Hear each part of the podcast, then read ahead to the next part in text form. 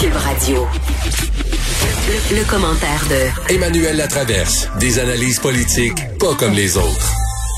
Bonjour Emmanuel. Bonjour. Alors, euh, le gouvernement qui demain va refaire pour une xème fois son travail d'équilibriste entre, euh, bon, ça descend le nombre de cas, mais faut pas que ça reparte en montant.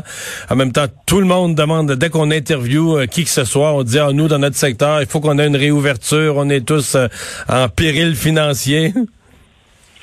Oui, non, de toutes les décisions qu'on aura eu à prendre, M. Legault, j'aurais, je veux tellement pas être à sa place en ce moment, là. Parce que le problème auquel il est confronté, c'est cette fatigue pandémique, hein, et l'espèce de roll-ball de la population, ce qui fait qu'il y a moins de, il y a plus de marge de manœuvre pour ajuster le tir en cours de route. Et c'est ça qui est de difficile parce que il faut avancer euh, de manière très graduelle avec l'espèce de garantie qu'il ne sera pas forcé de reculer encore. Parce que euh, c'est difficile de jauger combien de plus est-ce que les gens sont capables d'en prendre. Et donc, euh, je le comprends, moi, d'y aller avec extrême prudence. D'autant plus que on s'entend, on n'a pas un portrait hyper précis de la pandémie, moi, je crois, au Québec en ce moment. D'une part, on réussit à peine, on réussit pas à faire nos 35 000 tests par jour et plus en moyenne.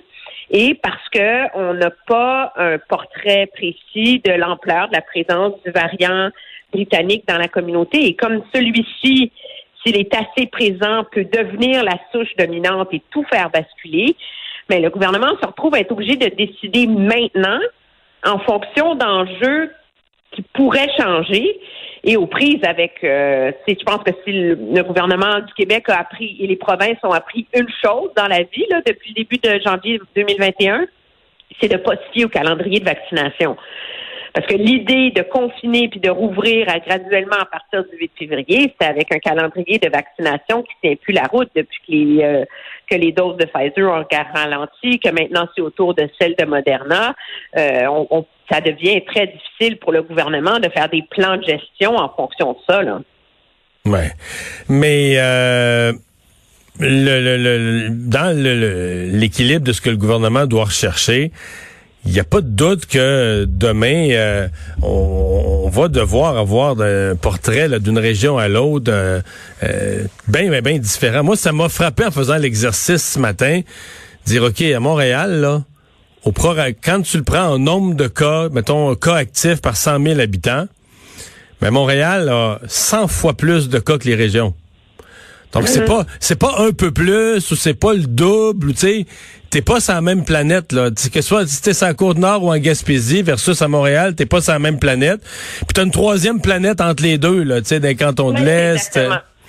Qu'est-ce que tu fais avec chacun là?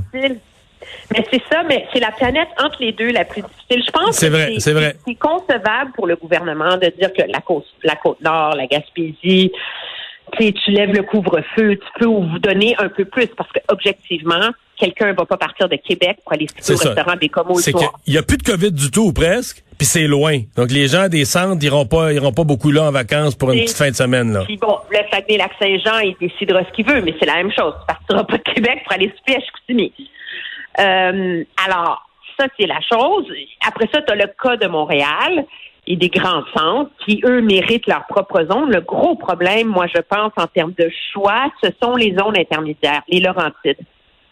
Tu sais, où tu dis, ben, il n'y a presque pas de cas à Sainte-Agathe, à Saint-Sauveur, etc., mais en même temps, c'est à côté de Montréal. Donc, c'est tellement facile pour les gens de, de traverser les zones. Et je pense que c'est, c'est l'écueil que le gouvernement doit résoudre dans sa gestion de la pandémie et des mesures sanitaires qu'il va imposer.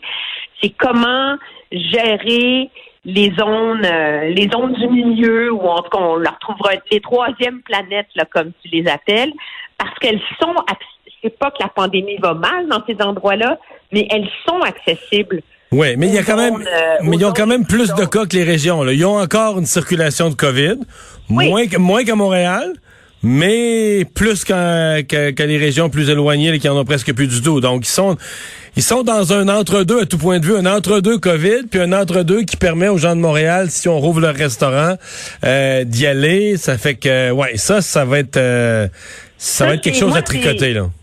Ça, c'est très, très, très difficile à tricoter. Est-ce que le gouvernement va justement décider de pas tricoter, puis couper le Québec en deux, tout simplement, ou décider de le couper en trois? Peut-être. Euh, on verra. Mais moi, j'ose espérer qu'il va profiter aussi de l'occasion demain pour euh, raffiner son code couleur, si on veut. Parce qu'on se rend compte que il a été partiellement utile la dernière fois euh, parce qu'il n'était pas clair en termes de mesures sanitaires, parce que tu avais un rouge pâle, un rouge foncé, un orange moyen, euh, ça devient assez académique finalement. Et je pense que comme le gouvernement devrait vouloir profiter de l'annonce de demain, qui est comme la première porte qu'on ouvre, pour paver la voie vers ce qui s'en vient à terme, mais ça veut dire qu'il faut que ton palier vert soit cohérent jusqu'au bout. Il faut que ton palier jaune soit cohérent jusqu'au bout. Il faut que ton palier orange soit cohérent jusqu'au bout. Et donc, c'est l'occasion pour lui de le redéfinir peut-être à plus long terme et pour un, un, horizon qui est utile et efficace sur une plus longue période que deux mois et demi. Un mot sur les tests rapides en terminant?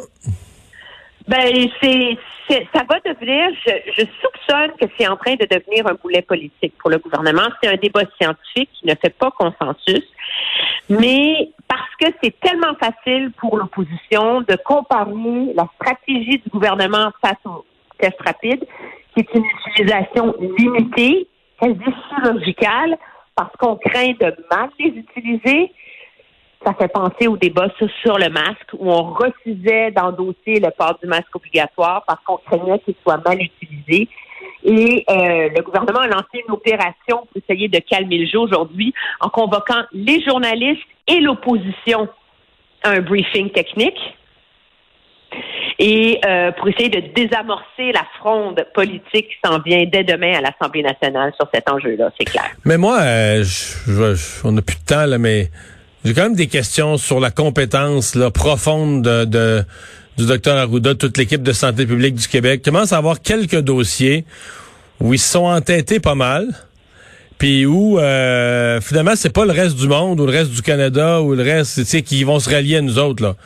C'est nous autres qui finissons par être obligés de se rallier aux autres.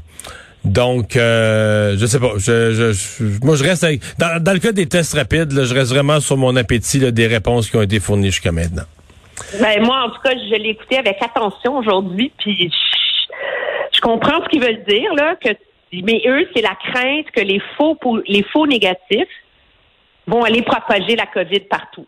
Alors, parce qu'on veut pas un faux sentiment de sécurité chez les gens qui sont négatifs, ben, on va pas se donner les, les moyens d'aller trouver des positifs insoupçonnés. C'est la même chose que le masque. On avait peur que les gens aient un faux sentiment de sécurité. Merci, Emmanuel. Très bien, au revoir.